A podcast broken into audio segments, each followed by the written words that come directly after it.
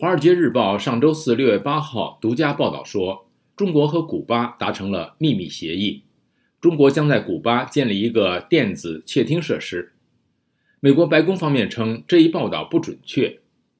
下面是美国之音记者许宁发自华盛顿的报道。华尔街日报的报道说，知情官员表示，中国已同意向财政紧张的古巴支付数十亿美元，允许其建造情报监测站。两国已原则上达成协议。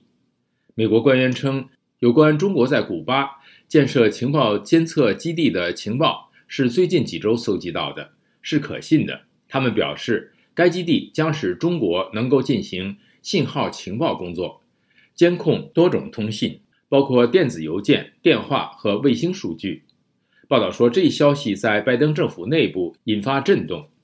华盛顿智库战略与国际研究中心战略科技项目主任詹姆斯·刘易斯说：“如果消息属实，鉴于古巴地理上十分靠近美国，这将标志着北京监视美国能力的重大提升。”刘易斯说：“Because Cuba is so close to the United States, it's like being part of the American phone network. 因为古巴离美国太近了，它就像是美国电话网络的一部分。”如果是类似俄罗斯的做法，这会让中国获取美国所有的电话通话。你也可以在太平洋对岸可以这样做，但如果你在几英里外，就会容易得多。这是就是监听美国的电话网。美国退休高级情报官员、中国情报事务专家尼古拉斯·埃菲迪米亚德斯对《华尔街日报》的报道不感到惊讶。他对美国之音说。It's an intelligence collection program.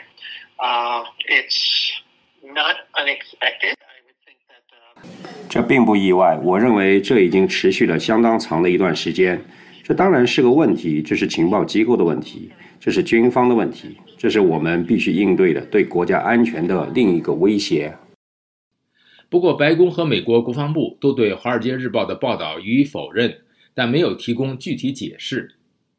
白宫一名高级官员上周四对美国之音说：“不对情报事务置评，但提供的声明说这篇报道并不准确。